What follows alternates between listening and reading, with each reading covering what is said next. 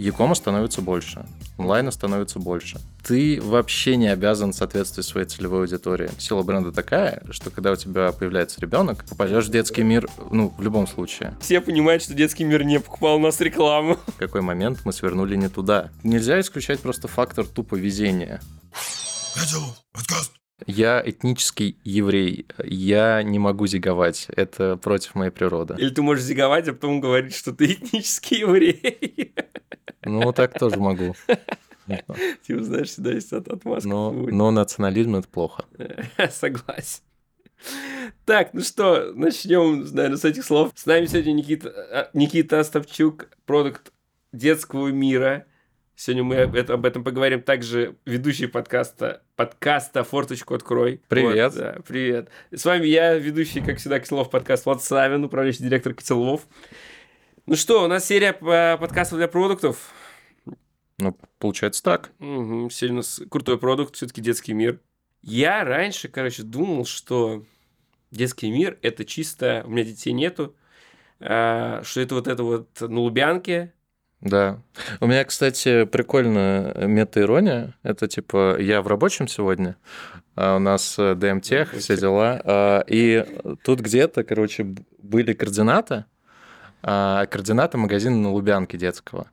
А, мета-ирония здесь в том, что это вообще ни, нифига не детский мир. Ну, типа, это магазин на Лубянке. Центральный Он детский магазин. лежит, типа? Нет, это просто центральный детский магазин. Это никак не связано с сетью магазинов, которые вот я тут пока ехал к подкасту, проезжал там много раз. Кого мы позвали? Я думал, он оттуда приехал. Ну, блин, а, интересно. Есть еще, есть еще забавный стереотип, что некоторые люди, типа, думают, что у нас офис там находится. Это вообще очень прикольно. Э, да, я когда устраивался, начинал работать, меня спрашивали, ну, типа, что там будешь на Лубянке работать, да, в детском мире? Нет. А там, то есть, даже нет вот вашего вот подразделения? Вообще никак не связано. Ну, типа, не связанные вещи, Нет. разные, не одно и то же. Блин, а у меня здесь все 50 вопросов про детский мир на Лубянке. Ладно, шучу. я, я, я, блин, я реально думал, что это до этого, до этого. Ну, я походил часто, да, тебе так говорят да, люди? Да, есть такое. А, вот который детский мир а во всяких торговых центрах, вот у нас здесь даже вот в этой норе, там детский мир есть, это, это ты, это, да? Это, вот? это, ну, да. Да, в том числе. Вы как-то пересекаетесь с тем детским миром, как там боретесь, ну, деретесь друг с другом? Нет, типа? нет. А, ну, слушай, если мы говорим про тот детский мир, в котором я работаю, а, ну, откровенно говоря, это монополист на детском рынке в России. Ну, то есть мы скорее а, пересекаемся и боремся с Озоном, Яндекс.Маркетом и Wildberries, чем с а, магазином на Лубянке или там, не знаю, дочками-сыночками. Ага. Какая у вас оборотка? А, я не знаю, могу ли я это говорить, поэтому не буду. Ну, какая-то открытая же есть, наверное, оборотка или вы... Ну, я, я думаю, мы публикуем какую-то информацию, ага. и ты можешь вставить ее, я думаю, куда-нибудь сюда. Ага. Вот. Ну, интересно, сколько миллиардов? Много миллиардов. Окей, много миллиардов. Много миллиардов. А при этом а, надо понимать, что, конечно же, кор нашего бизнеса это все-таки розница. Ну, там 70%. Но Яком уже 30. Четыре года назад было 3. Ничего себе. То есть, а опт? Есть опт? То есть, ты разделил розницу с икомом, и есть еще опт какой-то или нет? Ну, смотря что ты подразумеваешь под оптом. Ну, просто когда говорят розница... Ну, я имею в виду в первую очередь розничные магазины. Ну, вот, физические типа магазин. Ага. Ты какую конкретную роль занимаешь как продукт в детском мире? Угу, да, смотри. А, я а, продукт-лид Яком команды продуктов. Ага. И... А, твоя заслуга с 30 до 3 до 30. Нет, это вообще не моя заслуга, это заслуга... Не говоришь, что команды. Это заслуга команды, конечно же. А, но если серьезно, ну, во-первых, действительно, типа, куча людей просто пришли и с нуля построили, ну, типа, классный продукт. Я не говорю, что у нас какой-то супер идеальный продукт, но он э, стал гораздо лучше и становится лучше каждый раз. А во-вторых, а, в принципе, ну давай смотреть правде в глаза, рынок так устроен, что Якома становится больше, Онлайна Мгм. становится больше. Это, в принципе, тренд не только в России, но вообще везде так. Мгм. Слушай, вот эти мамочки, это же самые ебанутые создания. Я не буду комментировать этот э, вопрос, это утверждение. Но Я- увидел в глазах, что он согласился. Не- А, Я, честно говоря, так не думаю. А, Я думаю, что на самом деле мы что-то много про прям начали с прям рекламирую детский мир. Ну, я продолжу в том же духе. Ага. А, Мы, Особенно просто как я озвучил, что мамочки самые ебанутые, да, реклама пошла. ну, я же с тобой не согласился. Я, я чувствую, как, типа, все понимают, что детский мир не покупал у нас рекламу. О, да. Короче, мне кажется, то, что, то, о чем я говорил, мы, ну, типа, реально, э, сила бренда такая, что когда у тебя появляется ребенок, ты э, попадешь в детский мир, ну, в любом случае. А, И здесь э, классно, когда ты продукт в детском мире, то ты можешь влиять вот на, ну, как бы какую-то глобальную маму Рунета а, и, там, не знаю, влиять на ее опыт вообще покупок, влиять на ее чувство прекрасного даже, потому что если ты делаешь какой-то, ну, классный, стильный там дизайн интерфейса, ну, это тоже влияет, так или иначе. А, И в целом это вот классная возможность, короче, влиять на родителей в России. И, помимо всего прочего, это же, ну, типа, классная ценность. А, Мне очень приятно, ну, когда я думаю, типа, ну, что я сделал такого классного? Мне очень приятно думать, что вот какие-то вещи, которые я делаю в приложении, на сайте, whatever, они как-то позволяют родителям, типа, лучше заботиться о своем ребенке. Ну, типа, условно, мы упростили как-то, сделал, сделали более понятным флоу покупки. Это значит, что ты потратишь ме- меньше времени на эти покупки и больше времени, наверное, хотелось бы верить, проведешь со своим ребенком. Ну, классно же. У тебя есть дети? У меня нет детей. А вот э, как, как ты с этим справляешься? Ну, с тем, что у тебя нет детей. То есть, как ты чувствуешь этих мамочек? А, Возможно, блин. вам выдают какую-то мамочку, одиночку, А. мать-одиночку с ребенком, с которым вы там месяц живете. Э, Слушай, а, тут глобальный вопрос. Мне кажется, нужно ну, озвучить. Если ты продукт, ты вообще не обязан соответствовать своей целевой аудитории. Ты не обязан, ну, типа, представлять ту целевую аудиторию а, над продуктом, для которой ты работаешь. У тебя есть куча инструментов, чтобы понять, ну, типа, их проблемы. И ты просто должен, как специалист, уметь ими пользоваться. That's all.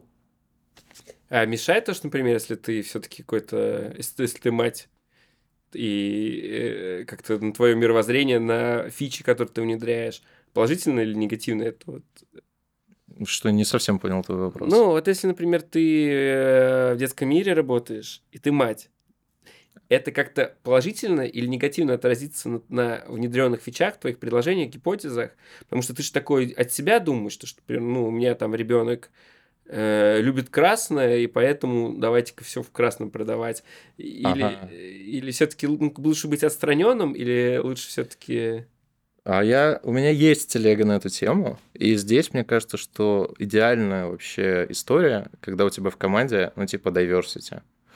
Когда у тебя есть э, люди с детьми, разного возраста, люди с собаками, там, не знаю, люди из разных стран, все что угодно.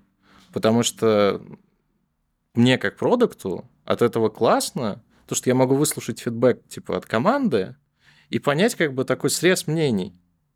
Я могу о чем-то не подумать, кто-то другой может о чем-то не подумать, но когда у тебя в команде люди с разным бэкграундом, это немножко дополняет как бы картину, создает какое-то целостное восприятие. А вот есть еще такая проблема, то что я э, заходил на, на Лубянку, детский магазин, опять же, возвращаясь к нему. Ну да, у тебя же 50 вопросов. На самом деле, Не, не, не терять же. Но вопрос немножко о другом. Да. а, Там какие-то дорогие игрушки, как будто бы из, ну, супер лакшеревые, как будто бы не для людей, не для детей.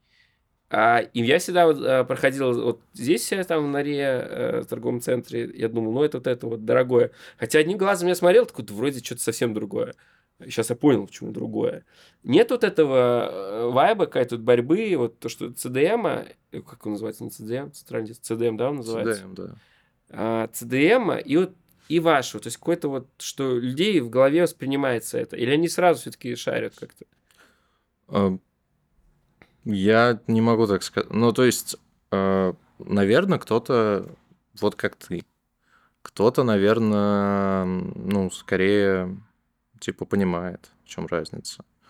А, у меня нет какого-то мнения на этот счет, и, честно говоря, какой-то аналитики тоже нет. А, не знаю. Ну, или когда у тебя появляется ребенок, ты, наверное, волей-неволей вбиваешь там какие-нибудь там игрушки, да, и, наверное, в любом случае попадаешь на вас, да? Как ну, это слушай, происходит? на самом деле ты попадаешь на нас не когда у тебя появляется ребенок, ты попадаешь на нас, когда, ну, ты знаешь, что он у тебя появится. То есть ты как, ты как мать, ты как мать, а, а может, ответственная, как ну, или как отец, но статистически скорее как мать. Ага. А, как ответственная мать, а, ну, думаешь, типа, вот у меня будет ребенок, мне нужно к этому подготовиться. Что мне нужно? Там, не знаю, запас пеленок, там, подгузники, кроватка, коляска, еще что-то, еще что-то. И вот в этот момент ты к нам скорее попадаешь, а не уже когда, а не по факту появления ребенка. То есть ты еще на свет не появился, а тебя уже детский мир в свою охапку забрал, забрали. Ну, можно так сказать, да. Можно так сказать.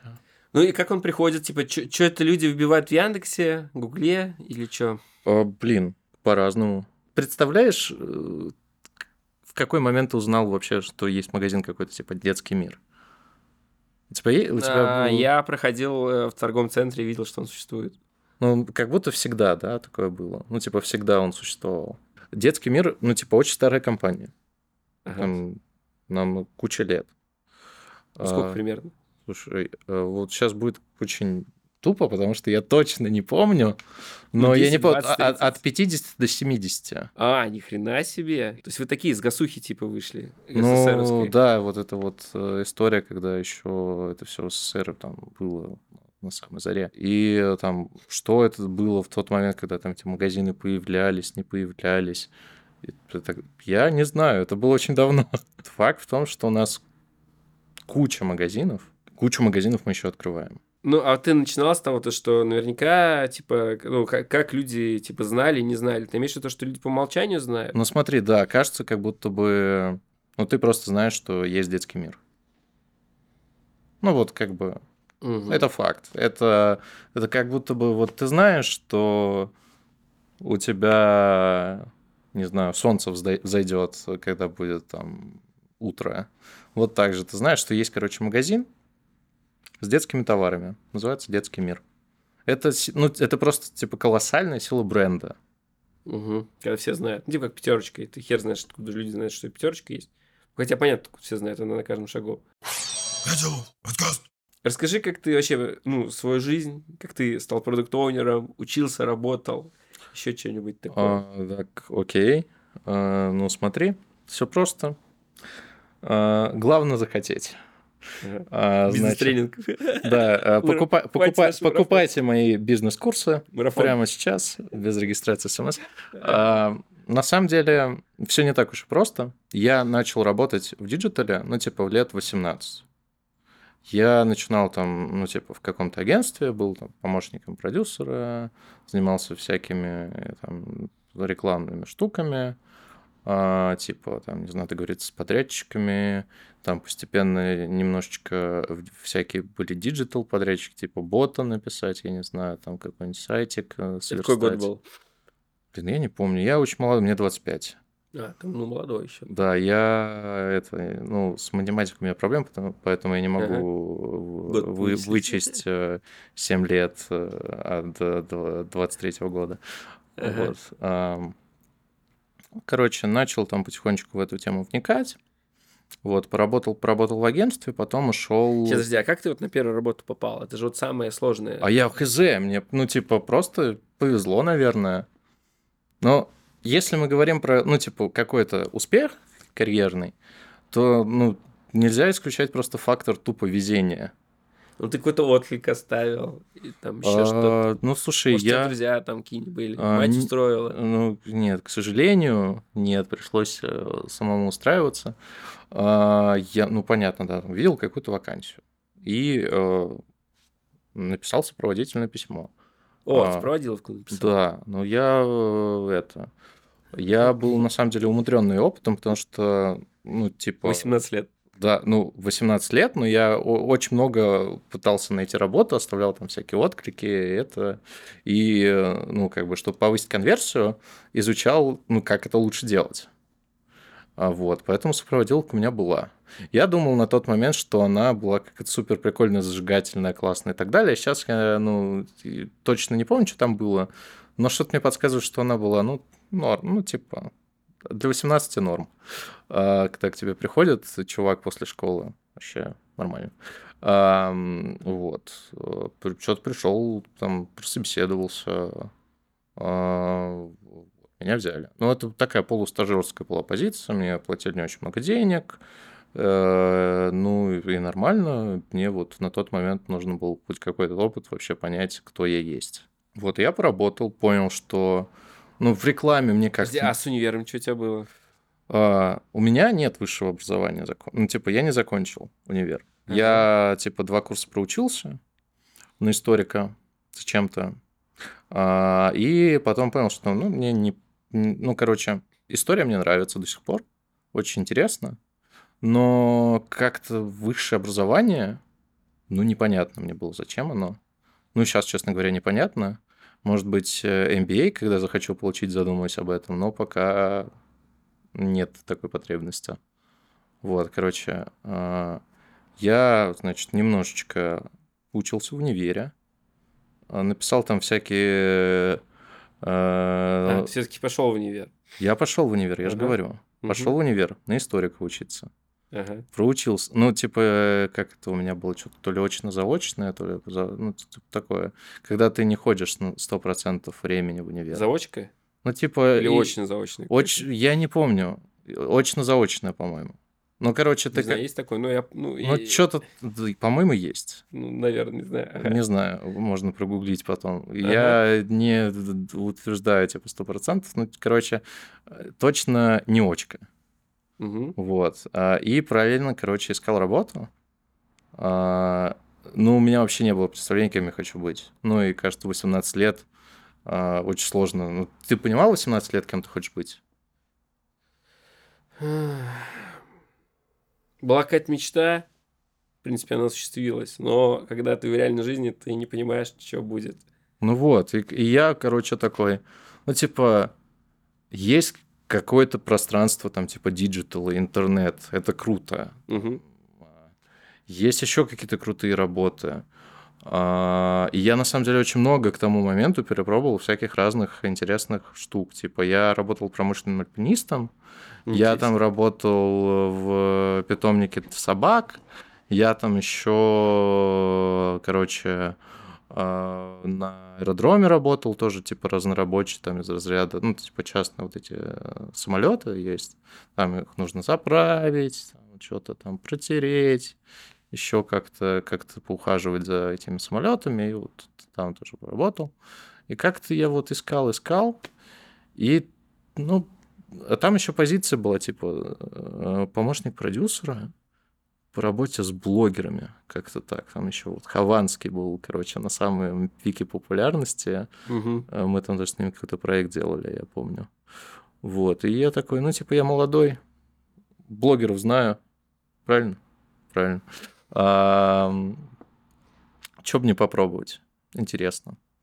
Ну вот, и как-то меня взяли, я там поработал и стал, ну, соприкоснулся как бы с айтишкой, ну, с digital ом скорее, да, с рекламой, и понял, что, ну, реклама меня не впечатляет, мне не очень это интересно, а вот э, как-то вот прям продукты, там что-то есть. После этого я пошел в другую компанию работать. А Меня там уже взяли, ну, там не помощником продюсера каким-то абстрактным, а взяли там типа проект менеджером. Эта компания уже, ну, типа, делала свой продукт. Это тешный. Там прям я прочувствовал продуктовую работу. Сначала я прочувствовал проджектовую работу. А, мне она понравилась меньше, а потом я прочувствовал продуктовую, потому что, ну, все равно интересно. Ну, ты, типа, занимаешься там этими проектным треугольником, там, сроки, ресурсы, э, вот это вот все. Но все равно интересно, типа, там, люди что-то делают, там, какие-то клиенты приходят, покупают вот эти все продукты. А, и вот начинаешь копаться, разбираться, и, ну, в какой-то момент там я начал вот э, брать какие-то задачи более продуктовые, типа, надо что-то сделать именно ну, типа, не знаю, написать типа, требования продуктовые, там, понять ценность, э, еще вот это вот все. И э, вот меня зацепило. Меня зацепило, я понял, что вот, вот здесь вот надо вот покопать. И покопал немножечко. Чуть-чуть. Вот проект он управляет людьми. Продукт он уже не управляет людьми. Или как у вас это все?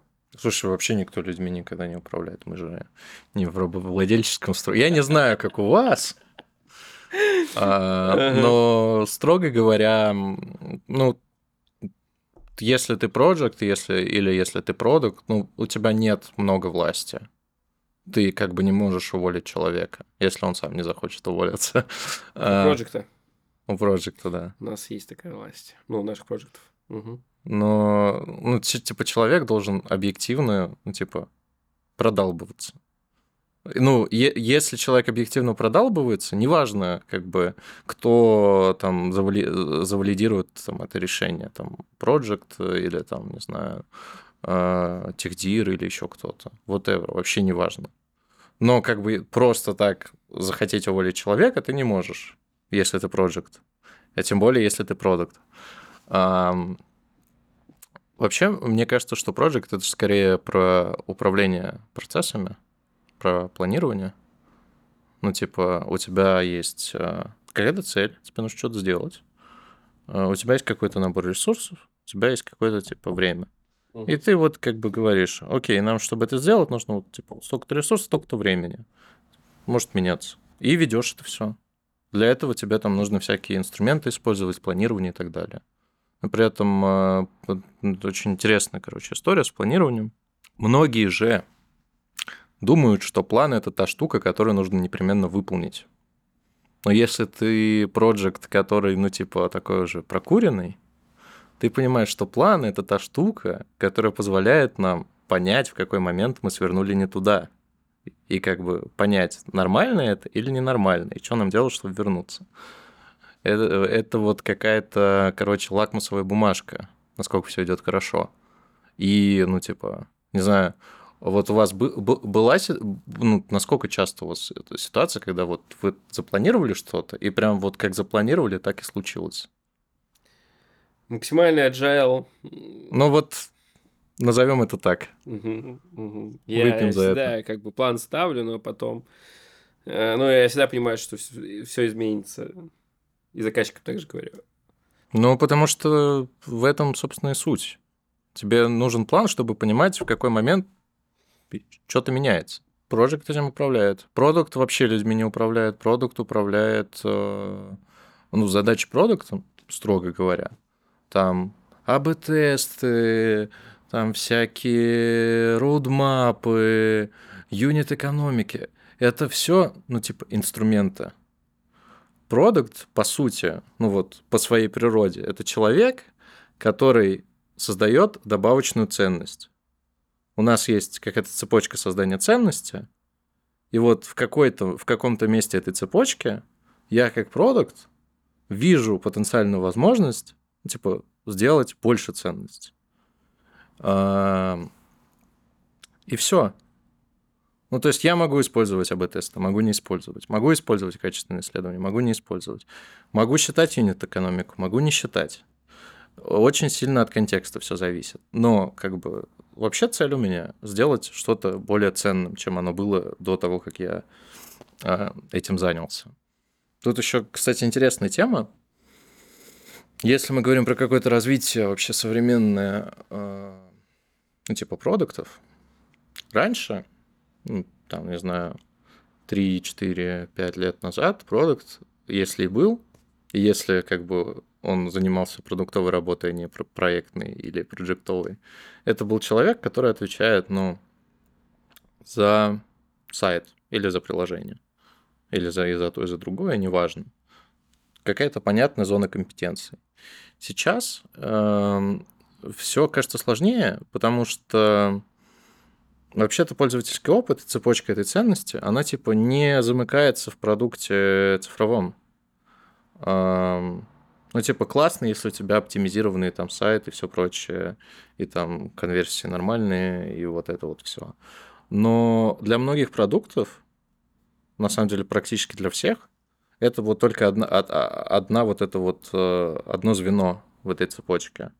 Например, э, если мы говорим про какой-нибудь э, Яндекс Лавку или любую другую там, что у нас есть еще самокат, угу. и может быть еще что-то есть, простите, если забыл. А, про такого рода продукты, когда там главная цель, ну, типа, быстро получить свой заказ с продуктами у тебя на пользовательский опыт приложение влияет в меньшей степени, чем э, близость Dark Store к тебе, чем э, отложенная как бы логистика и сборка вот этих заказов. Если ты понимаешь, как эффективно собирать заказы, чтобы сборщики быстро собирали, курьеры быстро приезжали, забирали их обратно, отвозили, то у тебя ценность приложения будет выше, чем если у тебя просто типа классное приложение. Или вот тот же каршеринг, который мы обсуждали, когда шли сюда, у тебя же ценность каршеринга, ну типа вообще не в приложении. У тебя приложение может быть, ну, очень среднее, но если в этом очень среднем приложении всегда в нужное тебе время, в нужной точке города будут машины по нужной тебе цене, ну, как бы ты будешь использовать его. Поэтому все уже да, давно вышло за рамки только цифровых продуктов. Ну, вот у меня э, вот приходил Сергей Колосков, он был там какое-то время продуктом авторизации в Озоне. То есть именно авторизация у тебя, у вас как-то, ну, у тебя, у вас, я не знаю, там, э, это как-то более широко рассматривается в плане, вы еще там смотрите, сборщик соберется или не соберет там что-то, угу. или как это, вот все принимаете решение? То есть, как бы привыкли, что как раз только digital. Типа сидишь и смотришь, ну, конверсию. А, ну, я, кстати, уверен, что в Озоне есть просто еще там продукт, э, который отвечает за логистику, там конкретно какой-нибудь э, какой-нибудь способ доставки отдельного и так далее. Шампуни который а, проливается. Ну, условно. А, у нас, на самом деле, очень маленькая команда. У нас очень маленькая команда продуктов. Не на авторизацию у вас нету, да? У нас нет отдельного человека на авторизацию. Тут могут быть разные мнения. Ну, типа, я могу найти и плюсы, и минусы и в маленькой, и в большой команде. А сейчас, кажется, маленькая команда оптимальна, потому что, во-первых, мы понимаем, что делать у нас как бы есть еще скоп работы, который нам нужно сделать, чтобы вот а, наше приложение было и сайт, и вообще цифровые продукты были, ну, типа на одном уровне там с Озоном или с Wildberries, с крупными игроками. Вот мы уже очень рядом, но пока еще не там. И как бы понятно, что делать.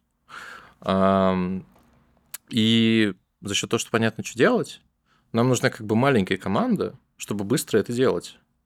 Чтобы быстро вот добежать уже до конца. И дальше, вот когда мы добежим, мы уже можем подумать, окей, мы вот здесь, значит, теперь у нас не будет каких-то там скачков x2, x3, x5 год от года, там по каким-то как, по каким-нибудь метрикам или, в принципе, там, не знаю, по выручке уже в компании. в иксах. А, уже практически нет. А последние вот 3-4 года, я говорил, было типа 3%, стало 30%. Вот. Ну вот, и мы росли в иксах. И маленькая команда здесь, ну, круче, потому что она маленькая, она компактная, можно быстро принимать решения, быстро доставлять э, всякие штуки до прода. И тут как раз то, о чем я говорил, что типа не только цифровые продукты. Детский мир это же вообще, ну, типа, в первую очередь розница. А, и, ну, ты не можешь делать что-то на сайте или в приложении детского мира, не понимая, как это что-то будет работать в рознице. А, ты не можешь там делать, не знаю, ну, типа, какой-нибудь сценарий в оформлении заказа, его получения, не понимая, как там пользователь придет в рознице, скорее всего, он придет в магазин статистически и будет его забирать. Если ты это не понимаешь, ты не можешь это делать. А, и в большинстве случаев мы, ну, как бы не только понимаем, мы вообще можем на это влиять. У нас в этом смысле очень открытый, типа, бизнес. И если ты приходишь с какой-то понятной концепцией и как-то понятно ее обосновываешь, типа, ну, вот здесь вот у нас в рознице какой-нибудь там непонятный, сложный там флоу чего-нибудь, получения заказа. Ты говоришь, чуваки, короче, есть э, вот там, такая идея, нужно ее проверить и э, ну, внедрить, если все хорошо. И ты можешь это сделать. У меня, на самом деле, сейчас очень много проектов. Э, я, к сожалению, не могу, наверное, о них говорить. Но они, в общем, начинаются условно на складе, а заканчиваются в магазине. А вот посередине вот там как раз цифровые продукты. И я как бы знаю, и мы вместе обсуждаем, что будет на складе, и я знаю, что будет в магазине, и мы вместе как бы обсуждаем, как это сделать лучше, чтобы вот вся цепочка работала хорошо. В какую вы направление идете? Больше в маркетплейсы поставляете свой товар или вообще от них отказываетесь и, и ориентируетесь на выдачу в своих магазинах? Или вы приняли решение пользоваться теми же самыми пунктами выдачи какими-то? Как вот это сейчас все строится, этот бизнес, который должен воевать с маркетплейсами? Мы сами себе маркетплейс. У нас э, вот раньше, типа, сайт приложения росли, ну, в принципе, Яком год от года. Сейчас э, Иксово, сейчас Иксово растет Marketplace. Понятный эффект низкой базы, все дела, но тем не менее, у нас становится больше поставщиков, больше доля товара, там, товаров в маркетплейсе продается и так далее. И мы в эту сторону тоже смотрим, это тоже очень, короче, важная для нас штука. Ну, то есть, э, мы маркетплейс это где куча всех, э, собрались в одном месте. Но сам ничего не продает. Озон, ну, у него нет, нет свой товар.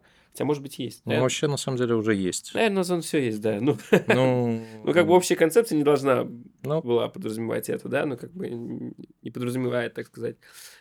У вас есть какие-то другие поставщики на вашем детском мире, ну, которые от своего имени, так скажем, продаются, или у вас всегда детский мир написан? То есть, или все-таки у вас интернет-магазин настолько мощный, который может, типа, соперничать с маркетплейсами? Нет, у нас, конечно, есть, э, ну, типа, у нас типа, маркетплейс, у нас отдельная платформа для поставщиков. Ты можешь прийти, зарегистрироваться и продавать свои товары. А, ничего себе. Ну, типа, это реально технологический новый поддельный продукт.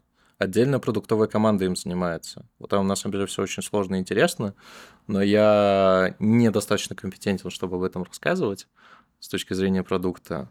Но это целый продукт. Там целые поставщики приходят и продают свои товары просто у нас. Вам удается этого добиться тем, что у вас именно для детей все, а Озон не для детей, но для, а Озон для всех? Или как это получается, что люди выбирают вас, а не на Озон пойти купить? Ну, слушай, обычно люди выбирают пойти э, в Wildberries, в Озоне, там еще в Яндекс.Маркете, и вот, ну, типа, если мне подходят эти категории, еще в детский мир пойду тоже. Ну, нет такого, что поставщик выбирает какой-то один маркетплейс обычно. Ну, Озон же может быть, наверное, быть удобнее за счет своих финансов, там, объемов а, точки это выдачи, пункты выдачи, как это называется, везде. То есть как вам удается сражаться вот с этим вот? Где вы выдаете товар, например? Ну смотри, где мы выдаем товары? Во-первых, у нас куча магазинов. Угу. Я, это, ну, это типа наши точки, пункты выдачи. Больше тысячи магазинов просто по России. Если мы говорим про там, то, что за Уралом происходит, у нас, ну, типа, в, каждом крупном городе практически есть магазины. А не в каждом крупном городе ты найдешь пункты выдачи а, озона, к сожалению. Не Думаешь? знаю, или к счастью. А, ну, ну, если мы говорим про развитие а, территории за Уралом. А, там хуже, да, все у них? А, ну, да. И помимо вот тех магазинов, которые у нас есть, у нас вообще-то есть те же ПВЗ, которые есть у Озона и Wildberries, там всякие постаматы вот эти вот, э, которые, в которых тоже можешь получить заказ. И, ну, понятно, у нас тоже есть еще и курьерская доставка. При этом э, у нас вот эти магазины, это же, по сути, Dark Store для e-com а, то мы оттуда можем и курьерку возить. Блин, Dark Store это как будто бы с этого, с Darknet. Да, Darknet? Это не, не про это? Магазины, по сути, для нас это склад Ну, Ага. типа, А, типа... ты понимаешь, а, у тебя, скорее всего, вот у тебя даже здесь рядом магазин детского мира. Как ты думаешь, насколько быстро вот из магазина детского мира тебе привезти сюда э, Лего? Ну, Ну, довольно быстро, быстро. быстро, да. Вот, это вообще очень классное преимущество. Но у вас есть же вот прям склад. Ну, это все-таки... А, Это, это вот типа магазина, а есть, конечно же, склад, и не один. Там мгм. всякие центральные, региональные, там, понятно, там а, где-то больше товаров, где-то меньше. Очень, ну, типа, склад – отдельная история. Ну, у вас вот эти вот, э, вот магазин, да, вот здесь, ну, большой вот этот магазин, там, Ну да. с витринами. Это считается э, Dark Стором? Ну, и, слушай, Это же я... как бы и склад, на витрине, да, у вас все товары, получается, выложены? ам, ну, если мы там немножко по- поразбираемся, как устроен магазин, конечно же, почти у любого магазина есть какой-то еще свой склад. Ну, типа, вот у тебя есть витрина, полки, а есть еще склад, на котором тоже товары лежат. Ты можешь заказать просто... Там всякие, на самом деле, куча сложных вещей, там, для каждого магазина, там, по каждому товару как-то специально, ну, в смысле, у нас специально считаются остатки, там, мы не продаем, ну, условно говоря, мы, если у тебя в магазине остался вот один набор Лего, мы не будем тебе его показывать уже в, на сайте. Его и так купят. Мгм. А когда мы показываем тебе на сайте его, мы рискуем, что, ну, типа, пока ты закажешь, его купят. Мгм. Поэтому там еще всякая сложная схема с тем, что как, ну, на каком уровне остатков какие товары мы показываем, как считаем и так далее. Но в целом, да, ты можешь как э, самовывозом купить товары в магазине, и тебе их соберут, условно, с полок, а, так и заказать из магазина быструю доставку, когда тебе тоже с полок соберут, еще и отвезут. Вас сам покупаемый товар. Я не знаю такой информации. Блин, интересно. Ну, эм, скорее всего, это какой-то, ну, типа, как это называется, товар народного потребления, там всякие питания, подгузники. Но тут еще надо понимать, что, ну, типа, потребности пользователей очень сильно отличаются в зависимости от э, возраста детей. Когда у тебя маленький ребенок, ты там будешь часто заказывать там, всякое питание, подгузники и вот еще всякие такие вещи, которые ну, тебе на постоянной основе нужны. Когда он становится больше, ты там чаще заказываешь игрушки и вещи. Там, еще больше, там, к, а, там игрушки чуть меньше, там, канцелярию чуть больше, вещи, ну, там, возможно, еще больше. То есть у тебя как бы нет какого-то, ну, там, знаешь, стандартного а, покупателя. А, Очень сильно все зависит от возраста ребенка. А какой у тебя был самый большой провал? От внедренной функции, возможно. Или что-нибудь такого. Черт возьми, Много да я же не видео. помню. Я же не помню. Это типичный вопрос для собеседования. А поскольку у нас не собеседование, я же не готовился к нему, не помню. Ну, я могу сказать, что в работе продукта самое тяжелое всегда это, ну вот представим, да, мы делаем какую-то функциональность. Допустим, ну, очень какую-то понятную, как бы и вроде бы ценную, там даже исследования какие-то провели, там, тыры-пыры, а, поняли, там, провалидировали ценность, важность, и э, ты как продукт, ты как бы, ну, типа пропагандируешь эту штуку команде. Ты говоришь, ребята, мы делаем какую-то классную, ценную вообще штуку. И не только команде, там, всем. А, и ты знаешь, сколько сил команда вложила в то, чтобы это сделать. А, и ты запускаешь это, ну, а результаты вообще типа не очень. Ну, ты запустил в АБ-тесте какую-нибудь фичу, а результаты плохие. Мгм. Метрики плохие. Тут самая важная и самая тяжелая работа продукта как раз разобраться, почему так, и исправить. А, И, ну, ты, типа, либо можешь получить какой-то фидбэк от мира, а почему вот наша гипотеза и наше решение не сработали, как-то расширить э, свой продуктовый experience и понимание пользователей, и чтобы больше так не делать. Либо понять, что, ну, на самом деле, гипотеза правильная, но вот какие-то детали, ну, там мелочи могут быть. Может быть, баг какой-то, может быть, интерфейс, на самом деле, ну, недостаточно хорошо спроектирован, и, ну, типа, посыл классный, но пользователи вообще не справляются с задачей, потому что там, не знаю, экраны дурацкие как-то расположены. Тебе важно разобраться и как бы решить эту проблему. И вот это тяжело. Это тяжело, потому что ты очень много уже инвестировал на старте. А во что именно инвестировал? В разработку ты имеешь в виду? Или в изучение, или как? Во все. Ну, типа, а, ты инвестировал в изучение. Ты э, потратил много времени, чтобы провалидировать эту гипотезу, чтобы там найти подтверждение или опровержение. Потом, вероятно, тебе, ну, куча людей тебя челленджит, когда ты продукт. И абсолютно справедливо, это очень полезно. Но тебя как бы, тебя челленджат, и ты ну, должен аргументировать свою позицию и должен пропагандировать как-то вот то, что ты делаешь. А, и потом ты это все еще доносишь команде. И ты знаешь, что уже, ну, типа, у тебя начинается работа команды, ты здесь, ну, активно не участвуешь, ну, типа, там просто какие-то продуктовые вопросы, может быть, решаешь, там что-то что синхронизировать и так далее. Но ты понимаешь, сколько там людей, обычно десятки людей, а, тратят своего времени, чтобы это сделать. И вот когда это не работает, это тяжело. Это вот прям для меня самое тяжелое. Почему ты вообще пошел в под подкаст, кстати, даешь интервью? Типа, у тебя какая вот эта вот мотивация? А, классный вопрос. Мне, короче, а, очень прикольно изучать что-то новое и делиться этим чем-то с людьми. И эм, а помимо всего прочего, ну, это типа мотивация. Если мы говорим про мотивацию, это вот мотивация. А если мы говорим, ну, почему так сложилось, в тот момент, когда мы решили делать подкаст, что-то было как-то так фигово, и хотелось, ну, типа, чем-то заняться, ну, типа, заземлиться, заняться чем-то осязаемым. И мы э, как-то, в общем, договорились, и там слово за слово с Дашей Никулиной, с моей подругой сделали подкаст.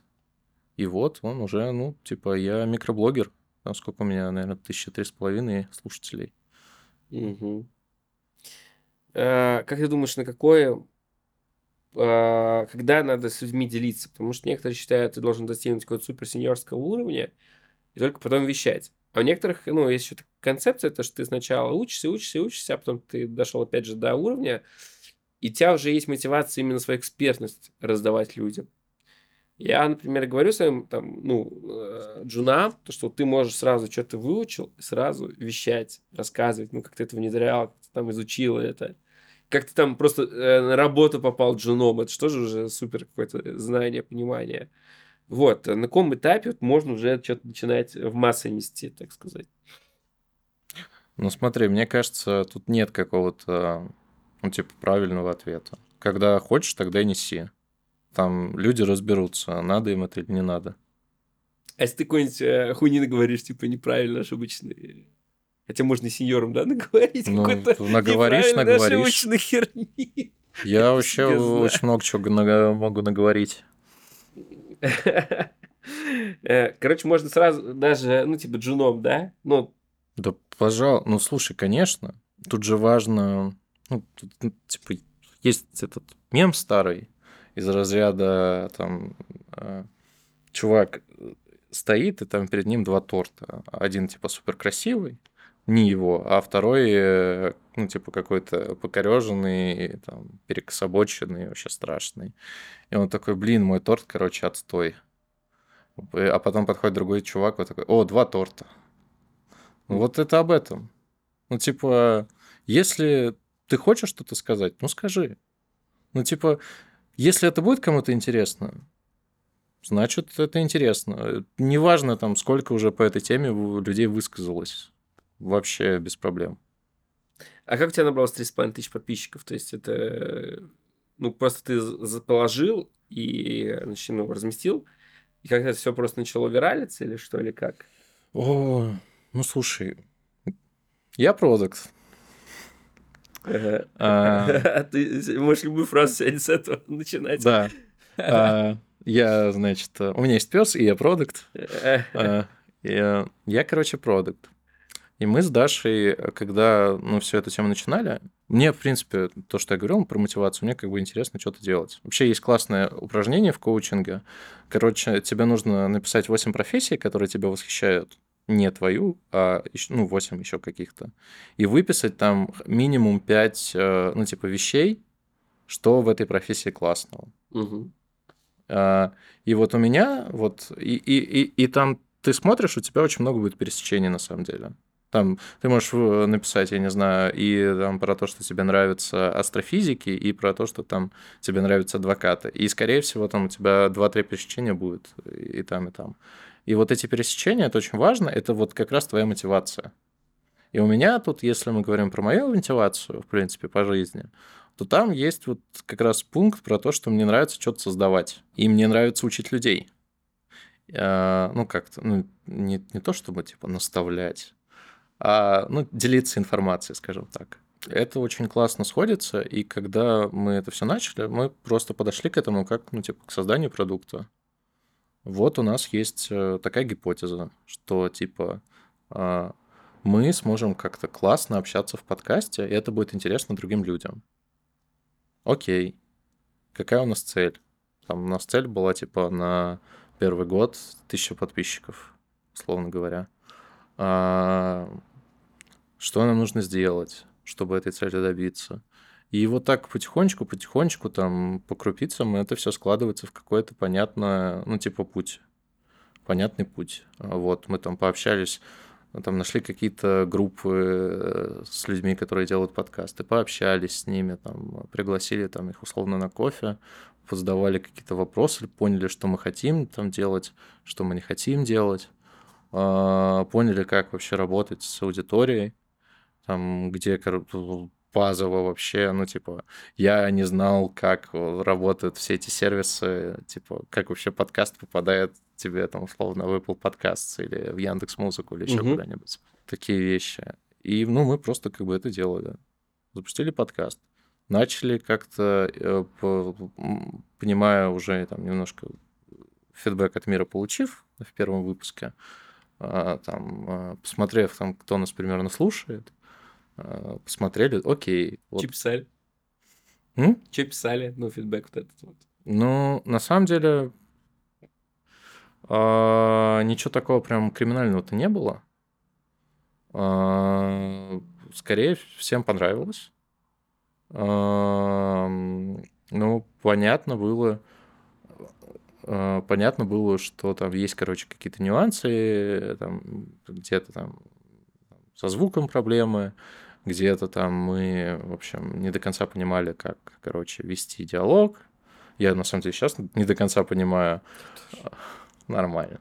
А, а, ну, такие, короче, шероховатости. Посмотрели аудиторию, Ага. Поняли примерно, окей, нас слушают такие-то, такие-то люди. Кажется, они, ну, на самом деле довольно похожи на нас. Ну, типа, тоже где-то там в IT, в маркетинге работают, там, типа, 25-30 лет, там, а, из каких-то крупных городов. А, И там позапускали всякие небольшие рекламы, там, не знаю, в Телеграме. А, как там, мне кажется, первые 100 человек это просто типа наши знакомые. А, Вот. А, Потихоньку там а, можно же писать а, во всякие Яндекс Музыки и Apple подкасты, чтобы тебя зафичерили. А. Куда-то писать прям? Ну, типа, да, там есть специальная почта. Ты пишешь «Здравствуйте, дорога- э, дорогие Apple Podcasts». Такая редакция. Дорогая редакция. Вот у нас есть такой замечательный подкаст. Вот мы там обсуждаем социально значимые темы. Ага. Я не знаю. Ну, короче, что-то важное для вашей аудитории мы обсуждаем. И вот у нас будет какой-то там следующий выпуск, очень крутой. И вот было бы здорово, если бы вы там где-нибудь о нас рассказали. А, В большинстве случаев это не работает, но когда работает, то там тебе тысяча другая набежит сразу. О, нормально. Слушай, офигенно. Вот. И там еще параллельно мы как-то запартнерились с Буду. А, О, мы тоже сейчас. Ну, почти. Почти, как. да. Вот. Ну, там тоже как-то случайно получилось. Я там писал, э, значит, по поводу того, что, ребят, типа, у нас есть классный подкаст. В целом нам, ну, типа, может быть, мы хотим обсудить какие-то сотрудничества. Мы там хотели ну, единоразово, короче, как-то разместить у вас информацию о том, что есть классный подкаст. А, вот. А в итоге там что-то как-то завертелось, в общем, запартнерились. Тоже приятно. А, и в чем сейчас партнерство у вас? Что у нас сейчас партнерство? Они как бы размещают информацию о нас у себя в медиа Ага. а, и а, занимаются тем, чтобы размещать у нас какие-то рекламные интеграции. Мгм. Ну, понятно, типа за какой-то процент.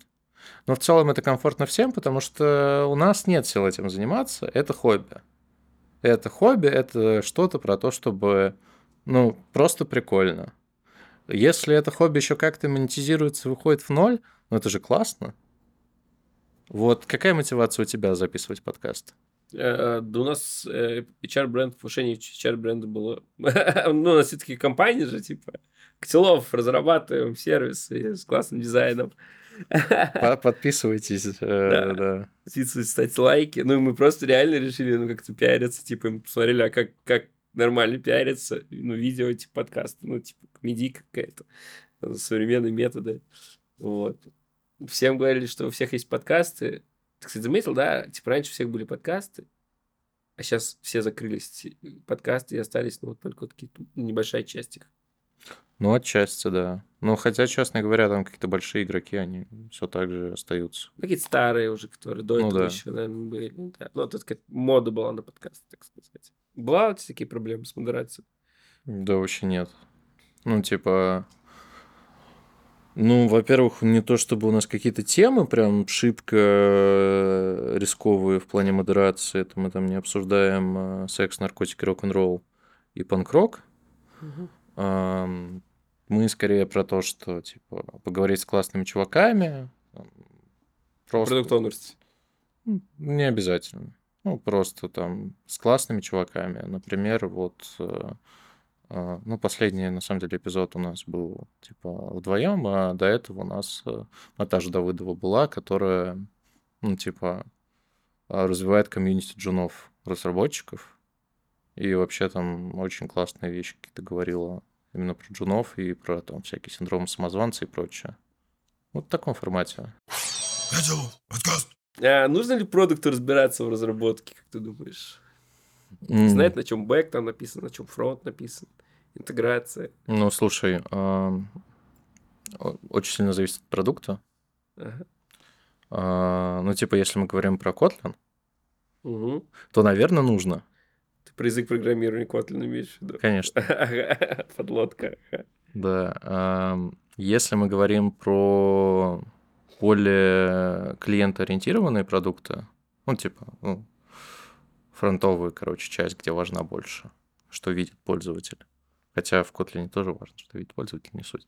Мгм. Э, Там, мне кажется, это не так важно, но тоже важно. Ну, то есть, например, я, ну, отвратительный программист. Я как бы, ну, типа, пытался что-то как-то э, разобраться в этом. А, И что-то как-то могу, но я отвратительный программист. Э, Объективно не мое. Но я понимаю, значит, как устроена там интеграция, там, как работает опишка, как вообще в принципе работает программирование. Мгм. Я такой же. Вот. И вот на этом уровне, мне кажется, это важно, если ты работаешь э, с цифровыми какими-то продуктами. Мгм. Ну, супер. Ну, короче, все-таки надо понимать что более-менее архитектурно, как это все строится. Ну вот архитектура, да, как, как, короче, данные между собой взаимодействуют. Ну, Мне кажется, вот интеграция это основном, важно. интеграция сервисов, типа, как их синтегрировать, что, и можно ли их синтегрировать вообще, и как они там. Ну, я согласен, да, для Project, наверное, тоже вот не надо программирование знать, а просто понимать, что куда стучится, откуда что Ну, типа, да. получается, чтобы как-то понять, что получится или нет. А, вот если бы ты искал команду на аутсорсе, не знаю, ищете вы или нет, куда бы ты пошел, куда, где бы ее искал, кому бы обратился? Блин, не знаю. Котелов! А, Подписывайтесь. А, На самом деле, ну, скорее всего, я бы не искал. Мне очень близка концепция, типа, разработки внутри компании, потому что, ну, ну, опять же, везде есть плюсы и минусы, но плюсы там, типа, с точки зрения того, что у тебя, ну, как бы ты делаешь свой продукт, и люди, которые делают твой продукт, ну, типа, работают вместе с тобой, и как-то знания у вас э, об этом сохраняются и все прочее, и больше, на самом деле, ну, так или иначе, все равно влияние больше, то вот разработка внутри компании мне как-то больше импонирует. Если прям фантазировать, фантазировать, то я, я бы... Я бы сейчас добавил бы то, что ну, пока они перешли. Что, да, свой коровый продукт лучше делать прям у себя. Когда ну, к нам иногда приходят, говорят, давайте сделаем на то, на чем я буду зарабатывать деньги. Мы говорим, чел, это твой бизнес, это тебе самому надо делать, а не в аутсорс-студия. А если что-то вот не профильное вашей компании, ну, вот обычно уже идут в аутсорс разработку. Ну, да, это, это справедливо. Угу. А, но тут я скажу, типа, очевидную вещь, поскольку мы большая компания, там происходят всякие тендеры, и вот это вот все, и там, в общем, свои какие-то правила. Я даже не знаю, как это работает, если честно. А, а если фантазировать, фантазировать и типа представить ситуацию, когда вот мне нужна аутсорсная, аутсорсная разработка, и к кому бы я пошел, то я бы, наверное, пошел к человеку, которого я знаю. Ну, типа, не зря познакомились. Может быть. А, может быть. А, ну, типа, а если я не знаю никакого человека, ну, я бы тогда пошел ресерчить. Ну, что делать? Угу. В зависимости от задачи компания может быть разная. Ну, короче, как ты сам пока не знаешь, как ресерчил бы, да? Ну, типа, что-нибудь ты как тебе Ну, это же, ну, это же, ну, типа, зависит от задачи. Ну, угу. тупо. Что мне нужно сделать? Насколько мне важно там, типа, качество, условно говоря, сделанного, или мне важно время, или мне важны какие-то другие параметры. А, в, рамках моих фантазий это очень сложно вообразить, поэтому, ну, очевидно, у тебя был, у меня был бы какой-то набор параметров, и какой-то набор бы компаний, и я бы смотрел, какие, ну, где, где лучше пазл складывается. Угу. Ну, понятненько, да. Как у вас процесс команды разработки связан? То есть, э, как вы передаете эти свои задачки? Э, как ты, либо ты просто проекту их спихиваешь, или как-то вы там более близкие? О, ну, как у нас процесс связан с командной, разраб... с командой разработки? Тут, короче, у нас начинается э, немножко своя специфика. У нас есть два четких трека в работе. У нас есть большие проекты, которые мы планируем на год, типа.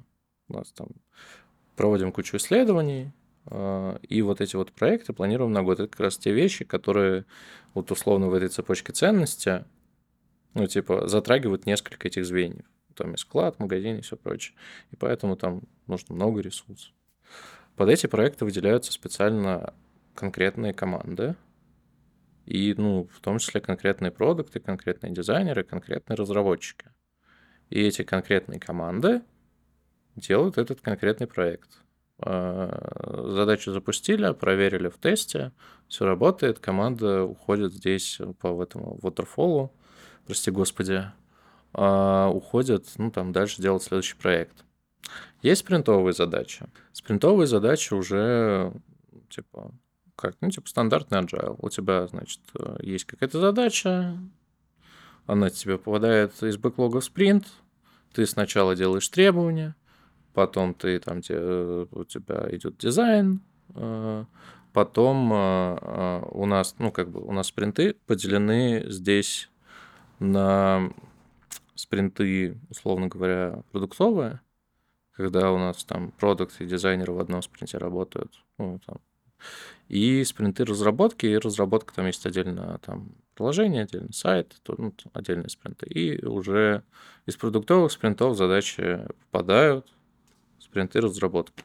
То есть вы с дизайнером, э, продукт с дизайнером сотрудничаете, а потом уже разработка уходит к проекту? А, продукт с дизайнером сотрудничает, потом, если задача попадает в спринт разработки, а, конечно, там подключается уже проект, но продукт как бы никуда не девается. Его задача, ну, типа, продуктово сопортить эту штуку. Потому что э, никто никогда в жизни не писал идеальных требований или не делал идеальный дизайн или там, не знаю, не писал э, какой-то кривой код. Угу. Всегда есть как бы какие-то вещи, которые, ну, можно по-разному интерпретировать. Или просто там кто-то о чем-то не подумал. И здесь продукт должен сопортить и как бы решать.